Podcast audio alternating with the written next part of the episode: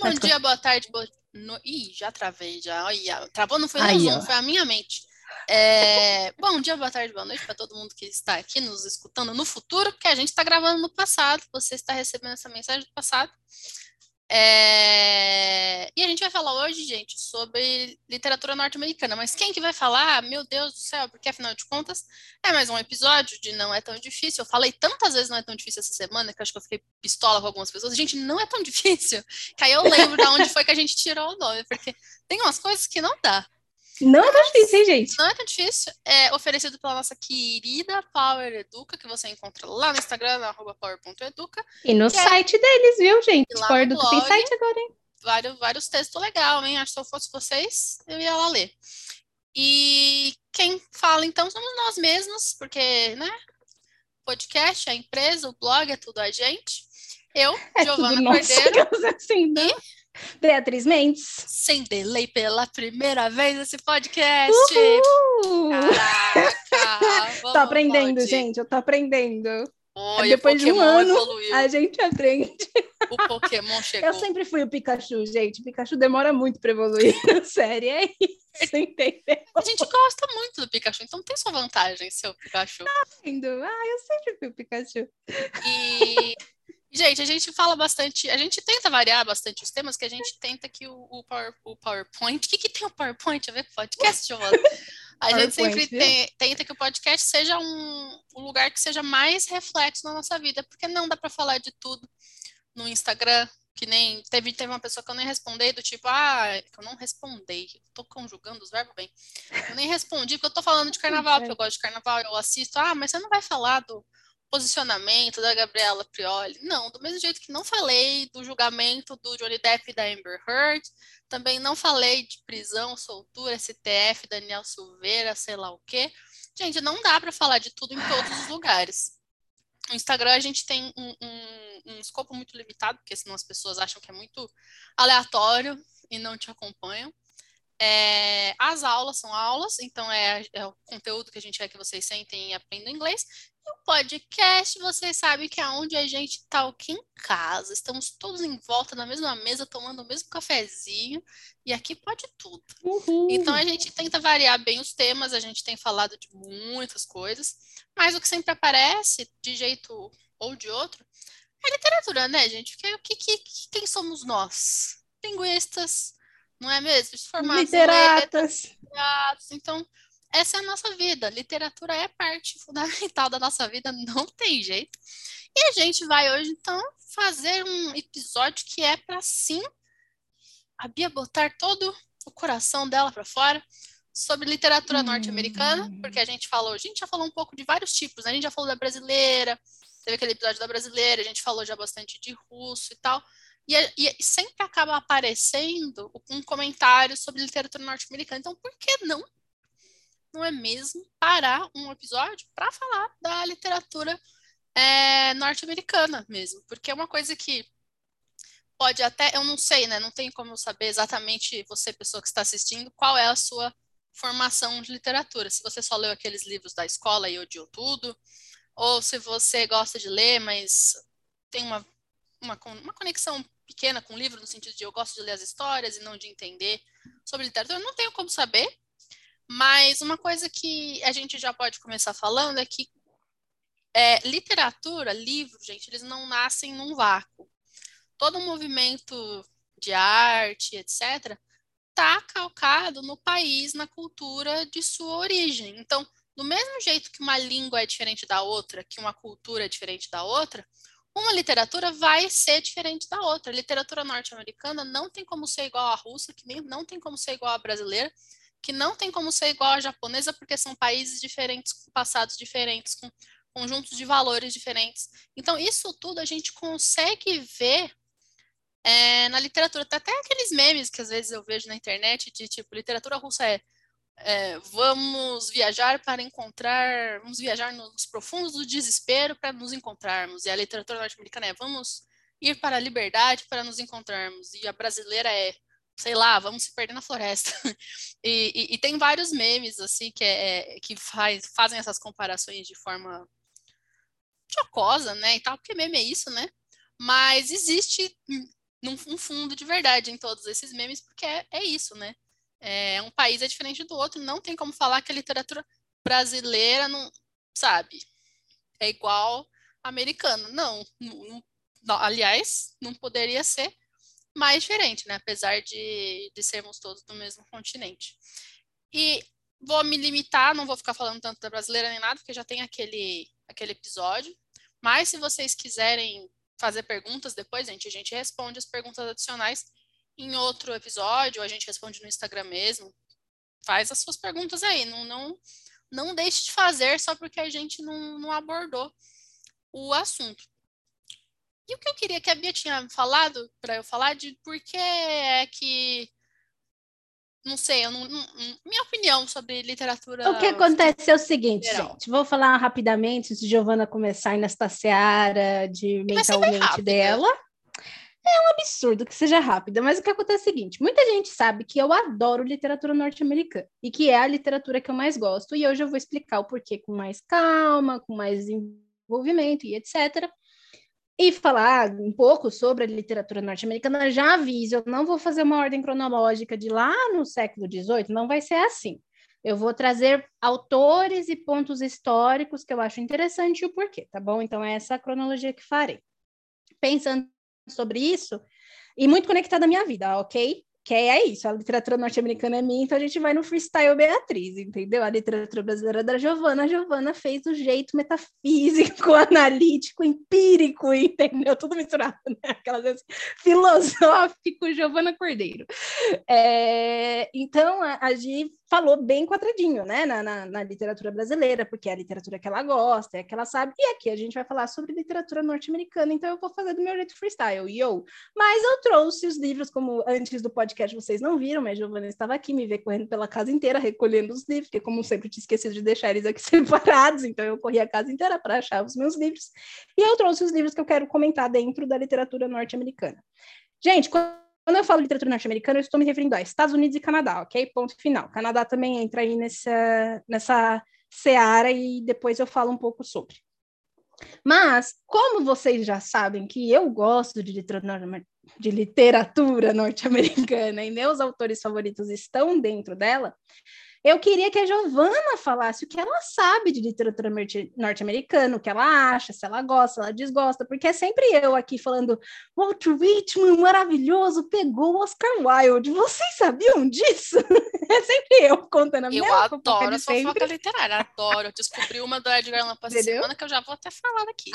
Adoro, muito boa. E falando sobre, vocês sabiam que Hemingway pagava um pau para Fitzgerald, mas Fitzgerald só tinha olhos para Zelda? É pagava um absurdo. Pau, pagava porque Entendeu? não podia pagar outras coisas, né? Mas olha. Não, o Hemingway era os quatro. E, gente, Hemingway era um pegador, viu, da literatura daquela época, mas Hemingway pro Fitzgerald era tipo, certo. Os quatro senhores de pais, os quatro pneu os quatro. É incrível. Tem textos e mais textos. Sim, Fitzgerald, aliás, chegou até a pedir para Hemingway tirar o nome de um personagem, porque falou que era o mesmo nome dele, ele estava entendendo, ele não queria porque era um desrespeito à mulher dele. Olha, olha os pontos das cartas, entendeu? Hemingway tirou a contragosto e ainda falou, você é burro e está com pessoas erradas, é isso que tem a dizer. Ou seja, gente, ó, os norte-americanos é que sabiam viver na vida, sim. Então, mas isso, gente, é uma fofoca muito interessante, mas eu não vou falar nem do Hemingway nem do Fitzgerald hoje. Vou só pincelar algumas coisas, mas falarei pouquinho. Eu quero focar mais nos livros que eu tô com eles aqui do lado para poder dar um panorama geral. Mas pensando em tudo isso, para eu não me estender e ficar já uh, modo aleatório, full. Giovana, por que que você não gosta ou gosta? Qual foi a sua relação com a literatura norte-americana? Conte para nós, estamos curiosos. É, estamos curiosos, né? Hugo Ninguém dá mentira, né? É, sempre tem as pessoas que assistem. eu, eu curiosos. tenho curiosidade. Cara, em, quando a gente para para falar de literatura, eu não estou usando literatura para dar uma aula, eu não estou usando literatura para chegar num ponto. Assim, literatura como uma arte, como um, um, um ser, como é, é, eu tento, e acho que conforme vocês vão vendo as análises de livro que a gente está fazendo, aliás, semana que vem, Crônica de Narnia, gente, já é para estar tá ali terminando, vai terminando Crônica de Narnia.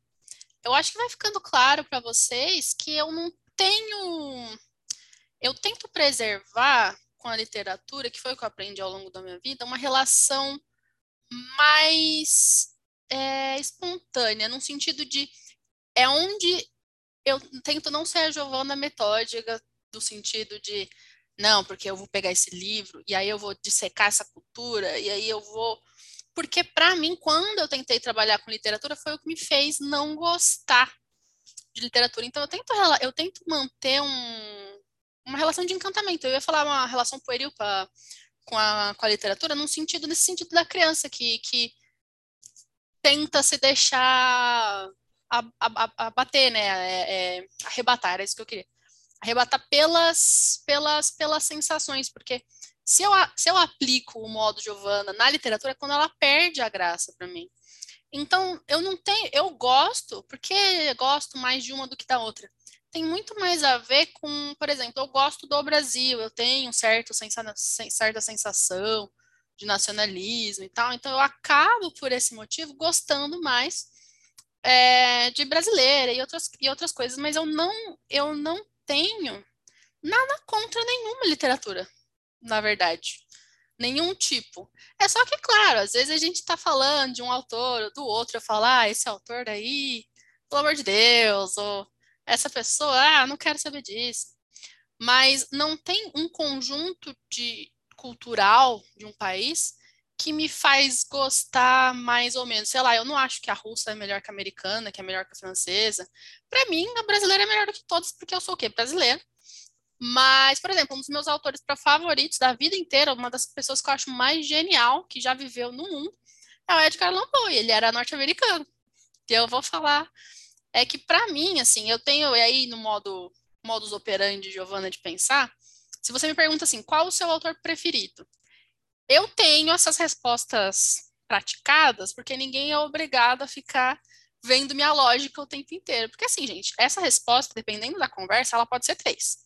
Eu posso te responder Machado de Assis, eu posso te responder Edgar Allan Poe, e eu posso te responder Stephen King. E não quer dizer que eu sou louca. A questão é, para mim, existe o gênio, que assim, aquele artista, cara, aquele artista é o é o gênio. Tem o que escreve muito bem e, e o que me prende.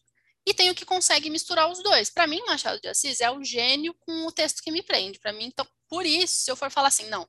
Então, o meu, meu autor preferido tem que ser esse que junta as características que fazem um excelente escritor, que a gente até brincou, né? Que se Machado escrevesse em inglês, era o Shakespeare.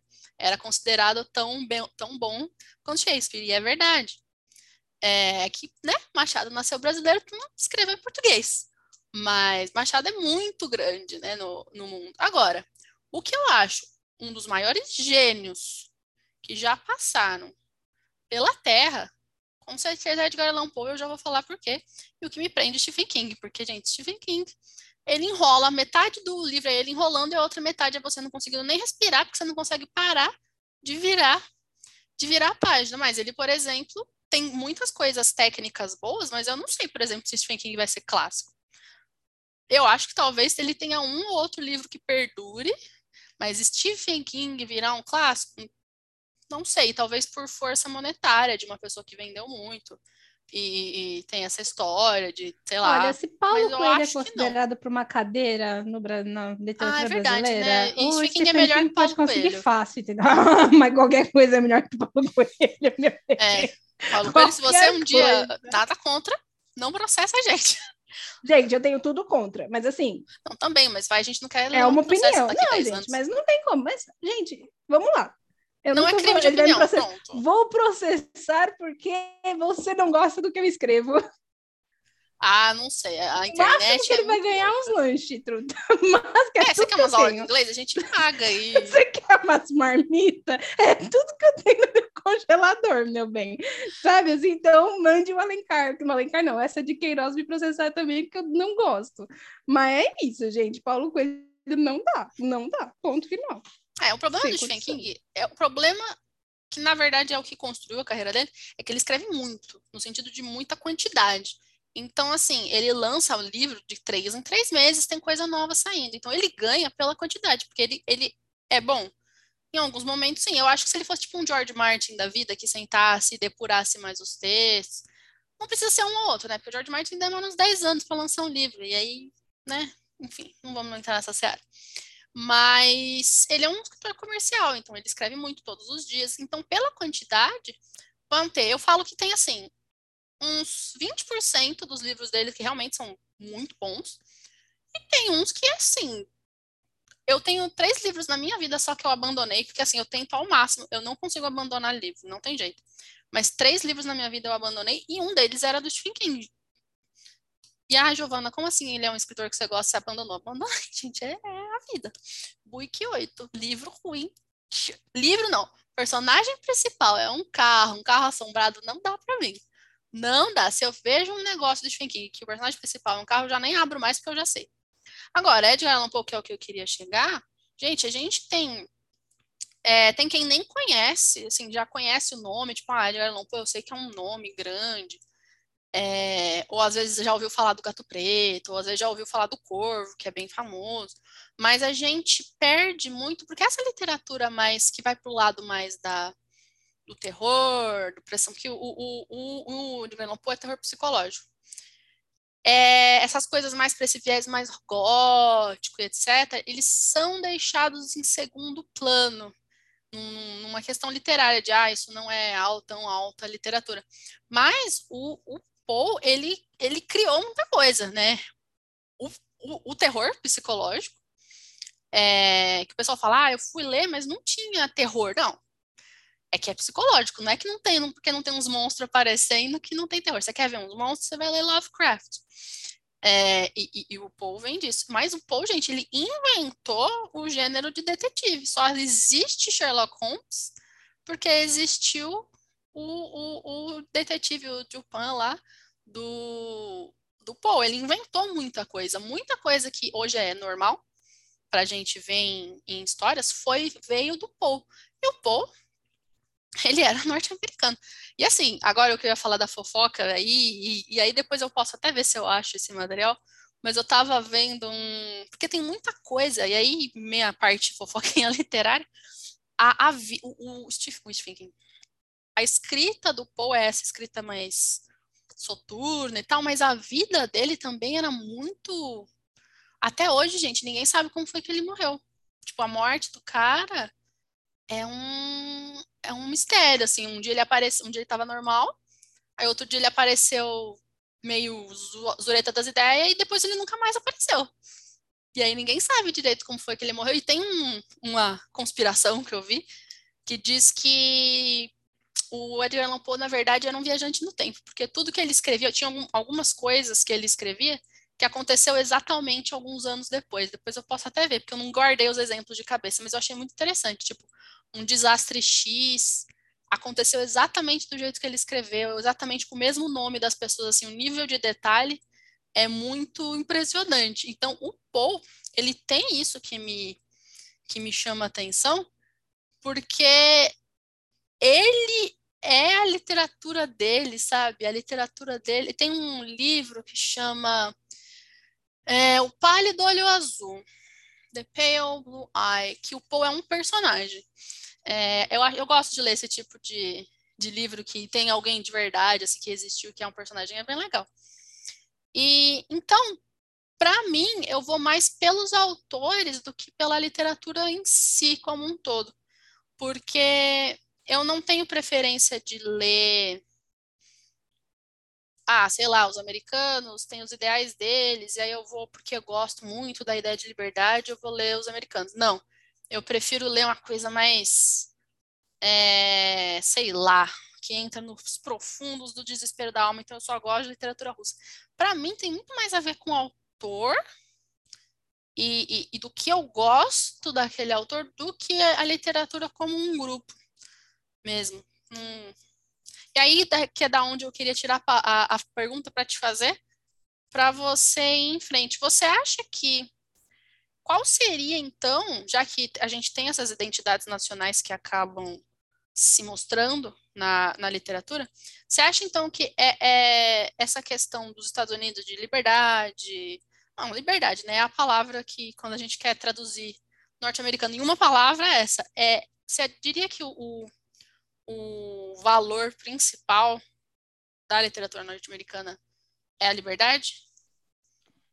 Eu acho que o valor principal da literatura norte-americana é a individualidade, é o indivíduo. Oh. Eu acho que é isso. Liberdade, claro, esse é o sentimento, mas mais do que isso é o indivíduo. É como o, é, é a glorificação do indivíduo, vamos colocar assim. Tem muito essa coisa, mas a liberdade é muito forte, sabe? Então, é mais a liberdade do indivíduo com uma exceção, quando a gente está falando da época do Civil Rights Movement, que é o movimento dos direitos civis, que aí eles vão falar sobre a, a comunidade, né? A liberdade da comunidade negra. E aí você tem um, assim, um sentido comunitário, mas é um sentido comunitário que vem muito da coisa norte-americana de individual e liberdade. Tem um, um, até um, uma frase do Malcolm X, eu não sei se ele fala exatamente desse jeito, eu lembro que eu li na Malcolm biografia 10. dele, Malcolm X, do Malcolm X, do Malcolm X, que ele fala que não é porque a, gente quer ter os mesmos direitos que a gente quer andar com branco. Eu acho que isso representa muito esse ponto do é, é comunidade, sim, mas ao mesmo tempo ela é descolada das outras. O social ele tem esse que mais individualista, vamos colocar nesse ponto. Eu acho que isso é uma, isso é uma característica muito forte da literatura norte-americana. Mas voltando um pouco, gente, é, às questões que eu ia falar, seguinte, seguinte. Tenho um, apenas um ponto que vou falar aqui para vocês, que é um livro que eu vou mostrar, porque eu sei que esse que está indo para o vídeo do YouTube agora, então eu vou mostrar para as pessoas verem. Para quem não está vendo, para quem está escutando no Spotify, gente, eu vou dar sempre os nomes dos livros, autores, referências e tudo mais. Então, estou com um livro da editora Zahar. Eu nunca sei se fala Zahar ou Zahar, eu acho que é Zahar que fala, mas ok. Eu falo Zahar. Então Zahar ser. também. E o nome do livro é Estudo sobre a Literatura Clássica Americana, do D.H. Lawrence, que é um autor. Eu, particularmente, não sou fã do D.H. Lawrence, mas ele tem muitos pontos nesse livro, mas, né, que elas assim, já estou usando argumentação errada, mas assim, tem vários pontos nesse livro aqui dele que fala sobre essa questão da literatura norte-americana. E se eu for, assim, destacar um pedaço, e eu discordo com absolutamente tudo que ele fala aqui, é o capítulo que ele vai falar do Walt Whitman, ok? Que é o último deste livro inteiro. Então, ele tem um último capítulo que ele fala do Walt Whitman, e, eu não, não concordo com o Lawrence, mas eu acho que ele levanta muitas questões interessantes sobre o que o Whitman escreve. Então, ele fala muito sobre a alma, as questões de alma que o Whitman coloca no livro, como aquilo é muito romântico. Óbvio, o Whitman está escrevendo numa época romântica e tudo mais. Então, assim, é algo a se ler, eu acho interessante. Para quem tem interesse na parte teórica, é um ponto bacana. Tem até uma, uma, um comentário meu que eu coloquei. É, Lawrence mete o pau no Whitman, mas ama o homem. Foi isso que eu coloquei, porque ele fala vários pontos assim, que ele acaba, e depois tem uns trechos assim. Whitman é um poeta monumental, e você fica, cara, você gosta ou não? Entendeu? Decide aí, Lawrence. Então, e ele coloca um poeta do fim da vida. E eu, isso é um ponto que eu concordo. Whitman ele fala sobre fim de vida e etc. Então, cara, fim da vida, olhando para trás, etc. Então, assim, eu acho que é um livro interessante, caso tenha interesse de entender mais sobre a literatura americana. Lembrando, gente, nesse livro, o último capítulo é o Whitman, e ele faz numa questão cronológica. Ele começa com o Benjamin Franklin e termina. Eu vou começar falando dos meus favoritos a partir de Whitman. Por quê? Então vamos lá. Whitman foi, não digo a minha porta de entrada para a literatura norte-americana, mas ele foi o que me fez apaixonar por literatura norte-americana e por essas coisas da liberdade do indivíduo. Ah, Para quem não sabe, gente, eu gosto muitíssimo de poesia. Eu amo ler poesia. Eu, sei lá, se eu puder, eu leio uma poesia por dia, isso é uma coisa que eu sempre fiz. Existe, aliás, um site que é maravilhoso, que chama Poetry Foundation, e eu amo aquele site, eu amo. E eles têm um podcast também que você pode escutar um poema por dia. Bom, eu adoro. Então, assim, eu tava numa época extremamente lendo. Eu só li, foi um ano que eu só li poesia, gente. Eu só li poeta, só li poesia, eu li tudo que eu podia botar a mão em questão de verso. E aí eu me deparei com o Sir Walt Whitman, que é esse livro que está na minha mão, que chama Leaves of Grass, que é a pronúncia americana, mas o Whitman tinha uma pronúncia muito engraçada, ele ficava botando uma coisa, meu, e aí ficava grass, era engraçado. Anyway. E chama, que, se eu não me engano, uma das traduções é As Folhas da Relva, eu acho que é isso. A edição que eu tenho em inglês é da, da Oxford World Classic, Classics, e eu gosto muito, gente. É isso. Whitman, gente, Leaves of Grass é um compêndio ou seja, é como se fosse um monte de pequenos livros do Whitman compilados num livro grandão. Ele já fez isso. Então você vai encontrar nove edições deste livro maravilhoso. Cada edição vai ter mais poemas que vão ter sido inclusos, às vezes livros inteiros. Eu sugiro comprar a edição The Deathbed Edition, que é a edição de morte, vamos colocar assim, que é a edição que tem tudo, absolutamente tudo. Porque senão você cai na bobeira, às vezes, de comprar a edição que vai ficar faltando algumas coisas da obra. Se você for comprar e ler, é óbvio. Então, aqui, aqui estão só os meus, as minhas, os meus two cents, né? Os meus dois centavos sobre isso. Então, assim, encontrei o Whitman, comecei a ler, e eu acho que o Whitman escreve de um jeito que é o jeito que eu gosto. Eu leio e parece que a pessoa está me contando, que a pessoa está do meu lado conversando comigo. E isso, para mim, é uma coisa que, dentro da literatura norte-americana, é unânime. Eu leio os norte-americanos, e eu vou citar todos os que estão aqui, que são os que eu vou trazer de exemplo, e eu sinto como se eles estivessem conversando comigo. E aí você fala, mas Bia, então você gosta de todos? Não, mas um exemplo, que é o que eu falei que eu só ia pincelar: Fitzgerald, Scott Fitzgerald. Escrevia muito, tem livros brilhantes, só que toda vez que eu lia aquilo, por exemplo, eu li o, o Great Gatsby, o Grande Gatsby, que todo mundo fica, meu Deus, o livro é incrível. Eu acho chato. E não é chato no sentido de o livro é chato. Para mim, aquela pessoa contando aquela história conta de um jeito chato. Então eu leio e eu falo, putz, essa história é muito interessante, mas ela está sendo contada de um jeito chato. Porque os norte-americanos, e eu não vou colocar isso como um geral, mas assim, os norte-americanos que eu li, é isso que eu sinto. Eu sinto como se eu estivesse lendo alguém que está do meu lado conversando comigo. E quando eu leio o Whitman, e o Whitman escreve poesia, é uma poesia que parece que ele está me contando, ele está sussurrando, ele está, sabe, colocando um peso. Então, por exemplo, ele tem umas poesias de cunho político que eu vejo esta pessoa num púlpito falando de Abraham Lincoln, sabe? Eu vejo ele fazendo isso. Então, isso para mim tem uma força muito grande toda vez que eu vou ler um livro. E eu acho que é por isso que eu gosto tanto dos norte-americanos. Que é o meu problema, por exemplo, com a literatura brasileira. Eu leio literatura brasileira e eu vejo muitos floreios de escrita, de linguagem.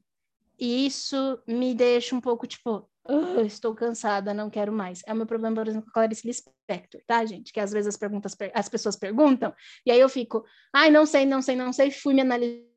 É isso, eu leio Clarice Lispector, para mim é artificial aquela linguagem. É uma linguagem extremamente. Eu fico, gente, isso é chato, então para mim fica chato. Com esses autores que eu estou falando aqui e com a maioria dos norte-americanos que eu já li, eu sinto que a pessoa está do meu lado me contando uma história. E eu acho isso, para mim, é genial. Genial. Pessoas que escrevem desse jeito, elas são geniais, porque não é uma fala, mas ao mesmo tempo não é uma escrita truncada que você não consegue avançar ou que fica chato tirando Fitzgerald. É, eu não acho chato. Por exemplo, a Giovanna não gosta do Hemingway. Eu adoro o Hemingway. Eu, eu leio Paris é uma festa, é como se ele estivesse do meu lado, Minha me defesa, contando de Paris. Eu só li o Sol eu Também adoro. Se Levanta. Então talvez eu não goste só de Sol. Porque pra mim, quando você tava falando do Gatsby, pra mim é isso. Pra mim, o Sol Também Se Levanta é chato. É aquele povo pequeno burguês, tipo, ó, é. douradas. Ah, mano, vai lavar uma louça, sei lá. É, então, é, mas assim, eu gosto porque parece que ele tá me contando uma experiência de vida, sabe? É o pequeno burguês, mas é o pequeno burguês me contando uma história da vida.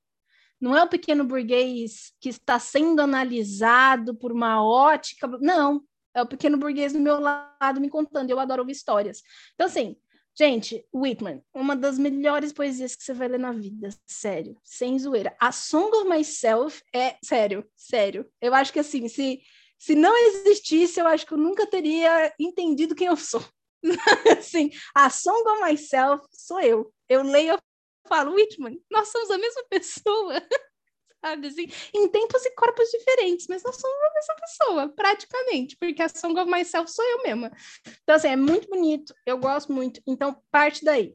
Depois que li Whitman, eu fiquei muito assim, interessada em conhecer mais sobre a literatura norte-americana. Por quê?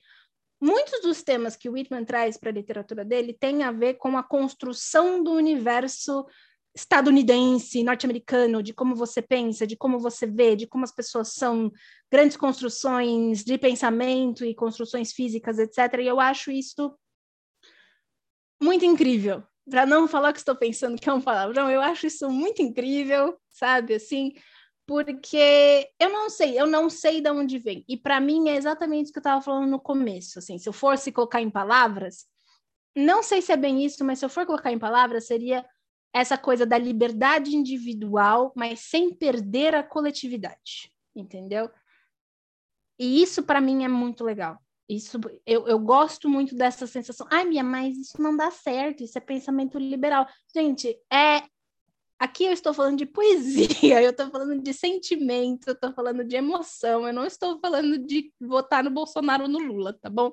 Eu estou falando de emoção, poesia, sentimento e daquilo que me causa. E eu acho que realmente ler coisas que falam sobre liberdade individual, mas sem perder a noção do coletivo, para mim é muito interessante.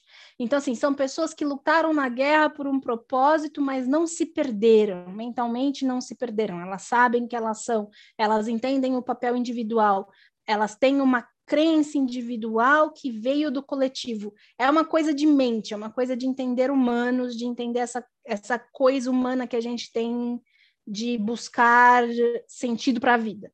Então eu gosto, é uma literatura que me remete muito a isso. A outra literatura que me remete a isso é a russa, mas acho que os russos fazem isso de outro jeito. Usa, então, depois que eu li Whitman, eu queria ler uma prosa. E aí eu fui para o meu querido Mark Twain. Oh. E esse foi o primeiro Mark Twain que eu li. Eu li em português da primeira vez, porque eu, eu já lia em inglês, porque eu, eu fui lendo, mas eu acho que eu tinha, eu achei um livro na biblioteca do colégio e só tinha em português. Esse aqui eu comprei de, bem depois. E esse aqui é As Aventuras do Huckleberry Finn. O, o Mark Twain tem dois livros muito famosos, que é As Aventuras de Tom Sawyer e As Aventuras do Huckleberry Finn. Eu li o primeiro, foi o Huckleberry Finn. Eu amo esse livro. Gente, eu amo esse livro. As pessoas falam que ele é racista, que ele é isso, que ele é aquilo, que ele não vale nada, que ele tá falando de um sul, dos sonhos. Eu amo esse livro sabe? Eu acho que é um livro que não deve ser censurado como as pessoas estão fazendo, porque ele traz muito essa coisa sulista norte-americana do sentimento de perda, do sentimento de ganho, do sentimento de, sabe, de nacionalismo que é completamente diferente do norte dos Estados Unidos e você você tem é como se tivesse um sulista do seu lado falando o que ele acredita e o que ele pensa, e você pode ficar muito horrorizado, mas como você vê do ponto de vista dessa pessoa, você entende de onde isso está vindo. E isso, para mim, é magnífico. Gente, As Aventuras de Huckleberry Finn é magnífico. É um negócio assim, sério. Eu acho incrível. Eu não tenho o que falar. E a versão que eu tenho é do. Não sei qual é a editora. É, eu só é queria Classics. deixar um ponto que eu sei que as pessoas as, rola essas, esses problemas às vezes com leitura. Gente, quando a gente pega essas coisas um pouco mais polêmicas, a gente tem que se pensar assim, o autor era racista ou se ele não está retratando alguém racista, porque pode, isso de tudo, que a gente já falou do Nabokov, não é que ele era pedófilo, ele escreveu sobre um pedófilo. Então a gente tem que separar um pouco as coisas, porque senão você vai querer censurar tudo, não vai querer ler nada, vai achar que todo mundo é horroroso, e você vai perder 80% dos livros escritos, porque literatura é mostrar a miséria do ser humano também, e, e o que somos nós se não um monte de animalzinho que faz um monte de merda. É isso. Sim. E um ponto que eu gosto muito, que foi aonde, quando eu li pela primeira vez em inglês, Mark Twain, e foi exatamente esse livro que eu tô na mão, que me trouxe é que o Mark Twain ele usa o Black English no livro. Então, quando o, as pessoas vão falar, os negros falam, ele usa esse recurso linguístico.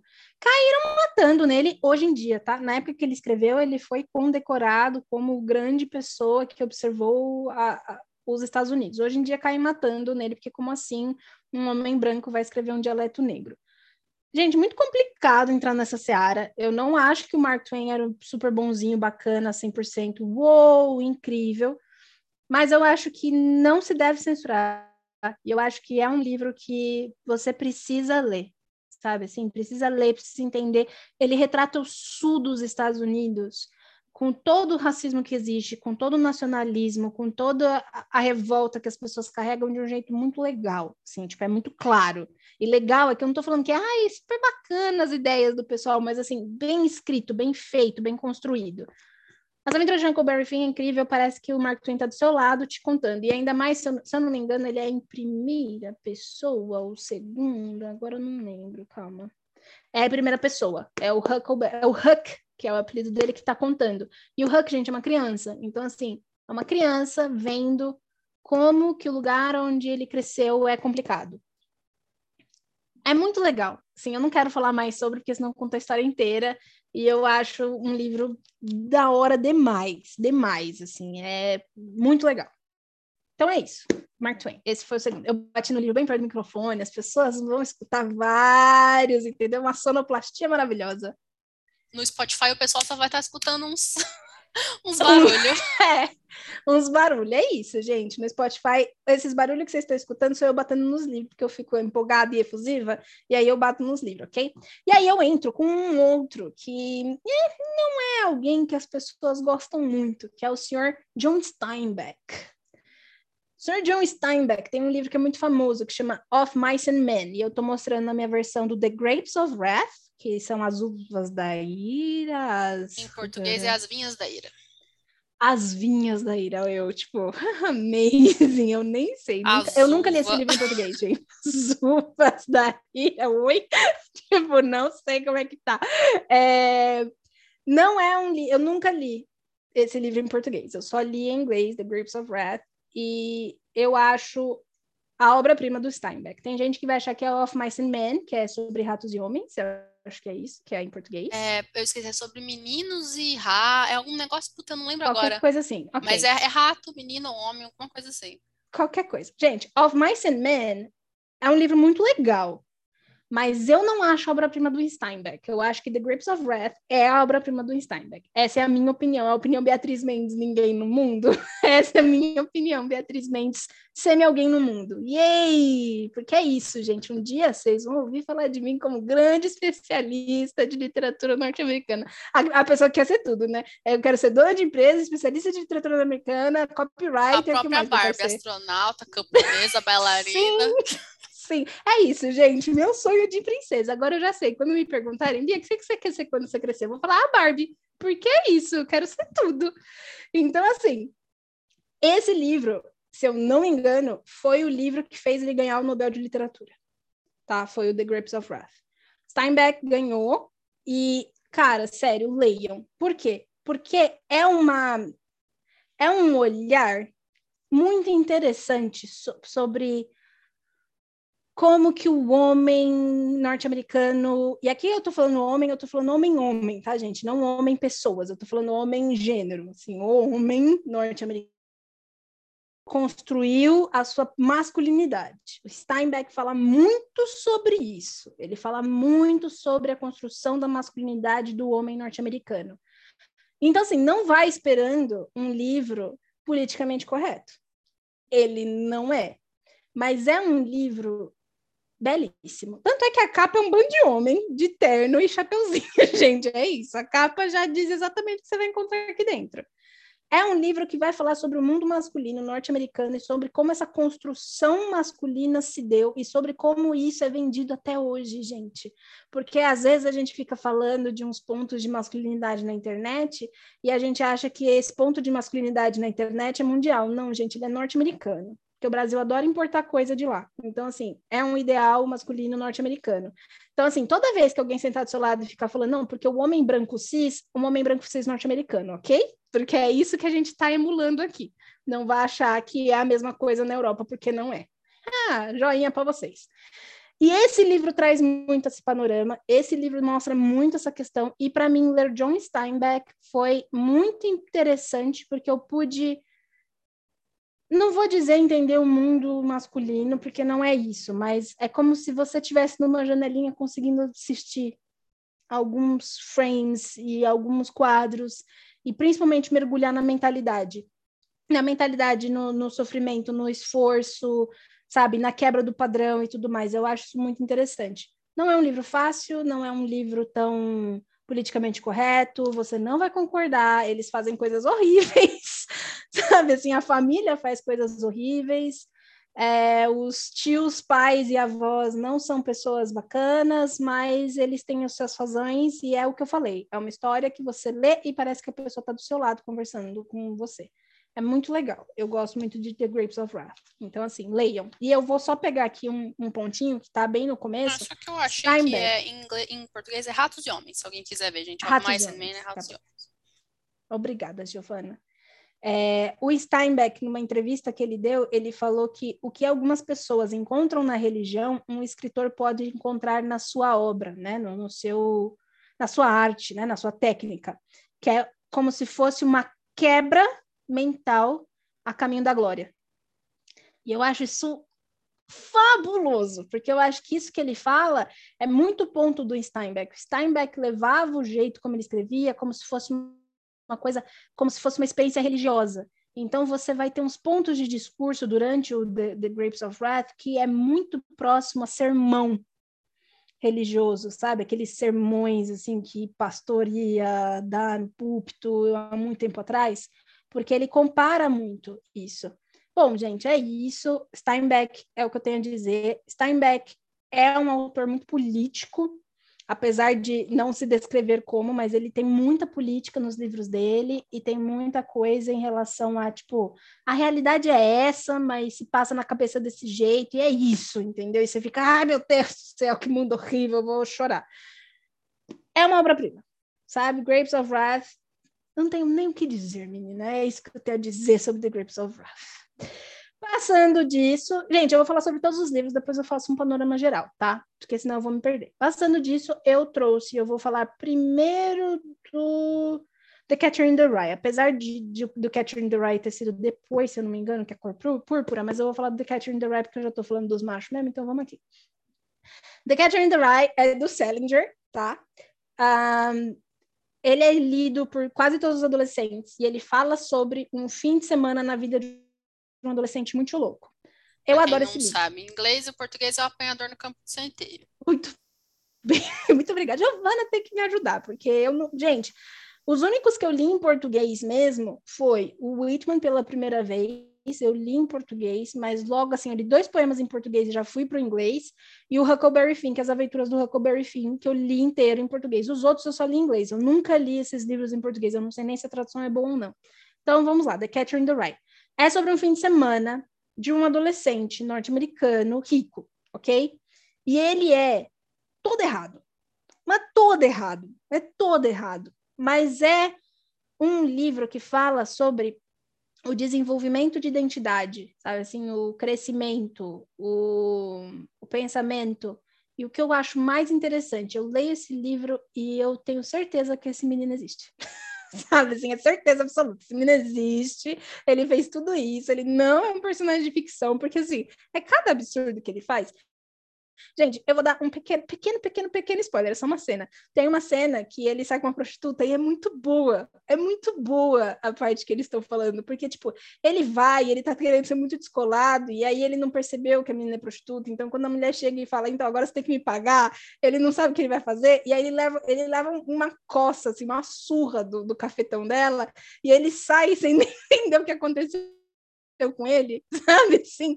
Mas aí ele sai ali a cabeça e fala, ah, é uma experiência para a vida. E continua andando, você fala, mano, é muito adolescente, isso é muito adolescente, é muito adolescente sem noção, tá ligado? Eu gosto muito desse livro, porque eu, os Estados Unidos, eles adoram fazer livros de o sair da adolescência e entrar na idade adulta, e o desenvolvimento, o crescimento, etc.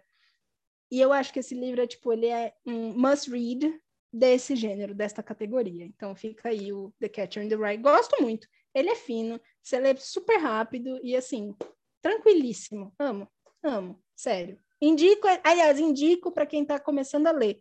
Bia, que livro você indica para ler assim, em inglês pela primeira vez? The Catcher in the Rye. Linguagem tranquilinha, é um adolescente escrevendo, então é realmente primeira pessoa de um adolescente. Vai ter gíria, mas isso aí você grifa e pesquisa, nada uau. Então, indico, indico fortemente. Não indico para quem está começando The Grapes of Wrath, ok? Esse aqui você tem que estar tá já num nível um pouquinho mais para conseguir ler, ok? Steinbeck tem uns pontos mais chatinhos de discurso. E aí eu vou para o próximo, que na linha cronológica veio antes, mas assim, ok, que é o A Cor Púrpura da Alice Walker. Gente, existe um período nos Estados Unidos que se chama The Civil Rights Movement, que é o movimento dos direitos civis, dos negros e tudo mais. Nesse movimento, eh, a classe artística se juntou muito para fazer muitos livros. Existem muitas obras literárias que falam sobre esse período. Para mim, a melhor delas é A Cor Púrpura, da Alice Walker. Alice Walker é uma mulher negra, norte-americana, que se casa com um judeu branco, também norte-americano, e, assim, é assim, a história de vida dela já é chocante. Esse livro é dois tapas na cara porque o que, que o livro faz? O livro fala sobre como a, os negros sendo oprimidos, eles criam uma sociedade interna que é completamente falida e cruel entre eles, com eles, mas o quanto que a união faz a força, assim, no final das contas, sabe? É lindo, o livro é lindo. Você vai chorar do começo até o fim. Ele é pesado. Esse livro que rola é, é tipo pesado. uma viagem no tempo. Não, esse livro. Gente, não, não, é? não é um grande spoiler. Tem um filme, o Spielberg fez com o Goldberg, etc. É bem legal. Mas o livro é melhor. Mas assim, o livro já começa com a menina de 13 anos sendo estuprada. Essa é a primeira página. A primeira página do livro é essa, assim, tipo, é a primeira página. O livro é escrito sobre a perspectiva dela, sempre, até o fim. Não, e, e, é um livro epistolar, ou seja, é por carta, e são cartas que ela escreve para Deus. Ou seja, esse é o ponto do livro.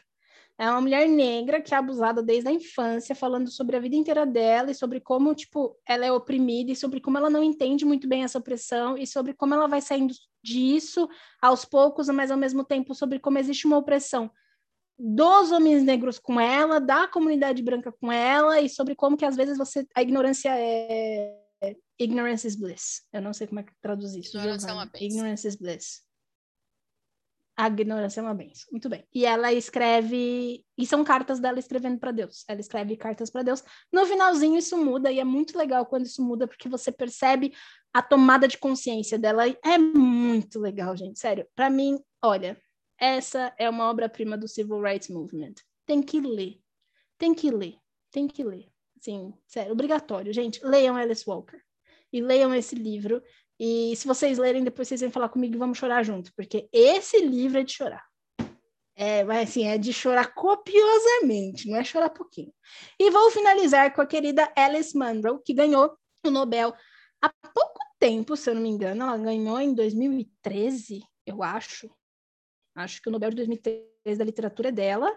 E eu peguei o uh, Lives of Girls and Women, que é um é um romance que pegaram vários contos dela e colocaram todos dentro, e ela fala sobre vidas femininas, sem ter uma pegada tão feminista, vamos colocar assim, tá? Mas quando eu digo feminismo, eu tô falando da questão mais política, assim, ela fala mais sobre como mulheres e meninas elas vivem e crescem e desenvolvem e todo o universo feminino. Então, assim, para dar um contraponto, você quer ler o universo masculino, você vai no Sr. Steinbeck. Você lê, quer ler o universo feminino, você vai na querida Alice Munro. Por que, que eu escolhi a Munro? Porque quando ela ganhou o, o Nobel, ela foi muito criticada.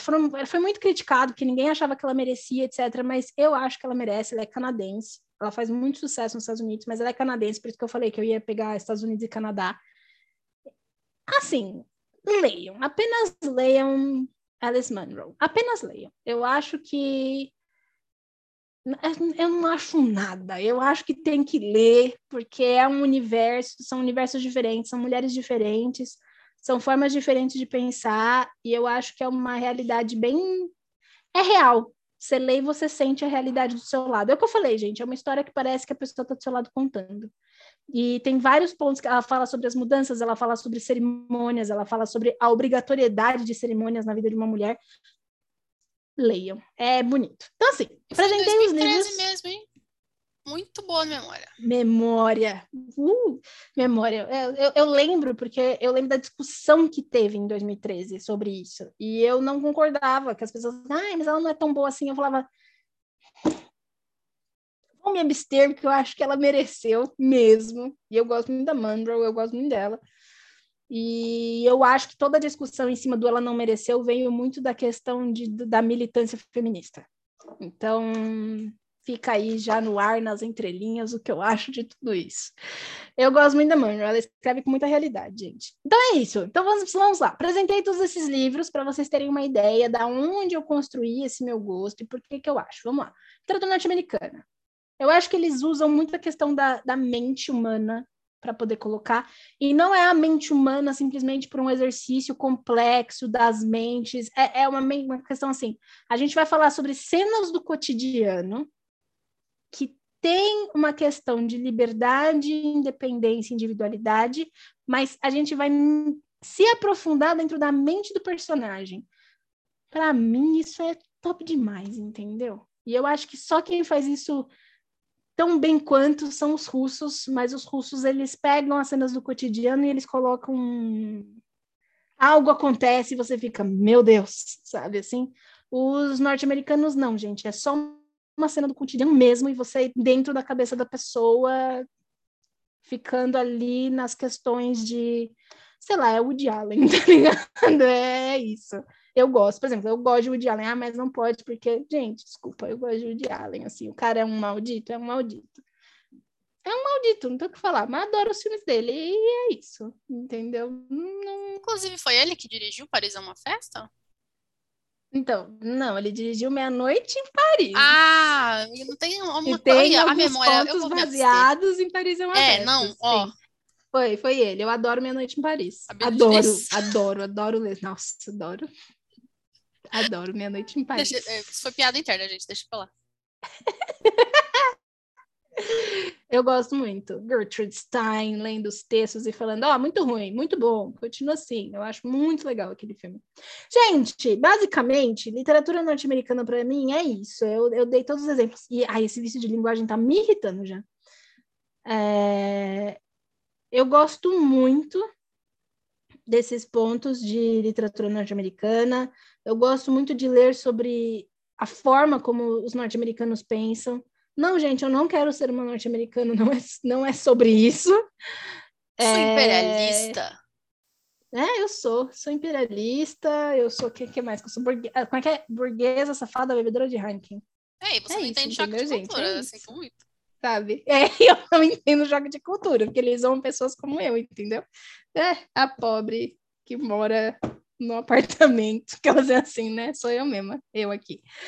Mas é isso, gente. Eu, eu gosto, e eu gosto por causa dessas razões. Esses são os pontos que. Esses são os autores que mais me, me marcaram dentro da literatura. Por que, que não falei de Hemingway Fitzgerald? Porque, apesar de gostar muito de Hemingway, ele não é o autor que mais me encanta ou fascina. Eu gosto muito, eu tenho o Velho Mar aqui, é que eu não achei, eu ia trazer também, eu não achei meu Velho Mar. Mas eu gosto muito de Hemingway, claro. Ah, e aí Melville, ah, Mob, Mob Dick. Gosto de Mob Dick, mas eh, não gosto tanto, prefiro Whitman. Só para quem não sabe, Whitman e Melville, eles são contemporâneos. Eu prefiro Whitman. Sim, gente, Whitman é meu autor favorito, então assim, não tem ninguém acima do Whitman. E o Whitman só é meu autor favorito porque ele sou eu, é isso. Eu leio o Whitman e eu falo, ah lá, ah lá, tá me descrevendo Mas de novo esse homem. Whitman é de poesia. Você teria algum de prosa favorito? Prosa, cara, favorito? Um americano. Ah. Cara, se eu for escolher prosa favorita, eu vou na Alice Walker. Oh. Eu vou na Alice Walker porque eu acho brilhante o que ela fez na Cor Púrpura. Se eu for escolher prosa, vai ser isso. Isso que eu não entendo distopia, hein, gente? Isso aí é outra seara. Vocês vão lá nos episódios Tem lá um atrás que eu já falei. Distopia. Entendeu? E eu falei de um monte de distopia norte-americana, porque se for para falar de distopia, aí já é outra coisa. Se for para falar de ficção científica, também, também já é outra, é outra coisa. coisa. Entendeu? Aí eu vou no William Gibson sem nem piscar. Aí, ah, Bia, mas tem a. Não, eu vou no William Gibson, gente, porque New Romancer é assim. É, é uau! Fenomenal. Sabe? É cerejinha do bolo. E... Mas isso, a gente pegando por esse lado de literaturas nacionais, é isso que tem para falar mesmo, de, de, de literatura norte-americana, né? Que essas são as, as os símbolos, as, Sim. O, o que eles transpiram na sua, na sua escrita. Que aí, claro, se a gente for seccionar, gente, tem distopia de tudo que é país, e aí tem ficção científica também de tudo que é país, e aí uma coisa é falar do país, outra coisa é falar do gênero literário, são, são discussões que dá para fazer de vários lados cada assunto tem como dis discutir de vários lados, depende justamente de qual lado você se propôs a. Hoje Sim. era a cultura no geral. Eu não tenho nada é mais para perguntar, não. Eu acho que não me ocorreu nada, eu acho que a gente falou. É, Nossa, cara, eu falei uma hora. Agora que eu olhei pro relógio, que eu falei, eu tô uma hora falando. Não, é, é, sabe? E eu, e eu fiz o que? A pontinha do iceberg aqui. Não. Exato. Mas esses assuntos são infinitos, né? Não tem jeito. Se a gente pegasse e fizesse um episódio só sobre Edgar Allan Poe, dava, sabe? É, dava. É, é Nossa, isso. se a gente fizer um só sobre Whitman também. Dava também. E semana que vem a gente vai fazer sobre Narnia, que são sete livros. Então, assim, é isso. E, é isso e tá tudo bem. É, e sobre isso. Isso tá tudo bem.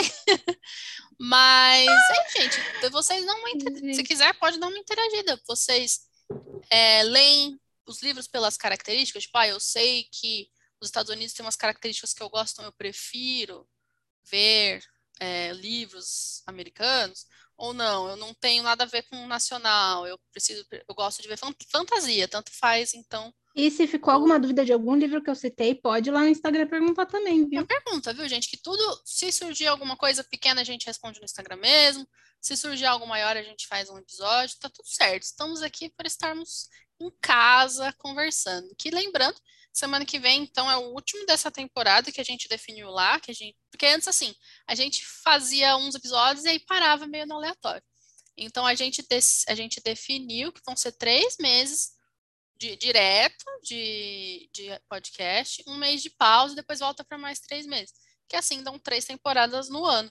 Então, durante o ano serão três livros discutidos. A gente já discutiu o último. Nossa, qual foi o último que a gente discutiu? Meu Deus do céu, foi o. o Porque não sei meu pai. Sobre a né? empresa? Não, ah, foi, sobre o livro. Foi sobre como ser meu pai, sim. E agora a gente vai entrar na nossa terceira, que é sobre as crônicas de Nárnia. Que maravilhoso. Semana que vem a gente vê. Lewis. E aí vocês já podem pensar qual o próximo livro. Que lá em Deixa eu contar aqui rapidinho, porque a gente vai parar agora é, em abril, a gente vai ficar maio, junho, julho. Que livro vamos discutir em agosto? Já podem aí dar aquelas ideias. Ou se vocês querem, sei lá, o céu é o limite, que aí depois a gente dá uma limitada, a gente pega o, o, que vocês deram e a gente vê o que é possível da gente fazer. Mas assim, vamos discutir mais alguma coisa em agosto. O que? Já pode ir é, sugerindo para nós. É isso, ficou alguma dúvida?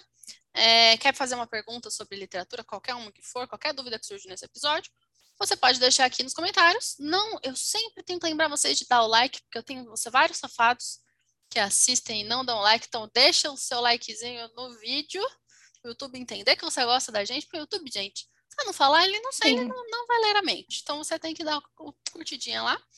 E nos encontra lá no, no Instagram, né? No arroba giovana.cordeiro e arroba beatrizmbfe, que fica sempre aí na descrição, junto com o link do blog. Também vão lá ler. Sim. E sugerir também, quem sabe, a gente não fala dessas coisas lá. É isso, muito obrigado a todos que Valeu. estão até aqui.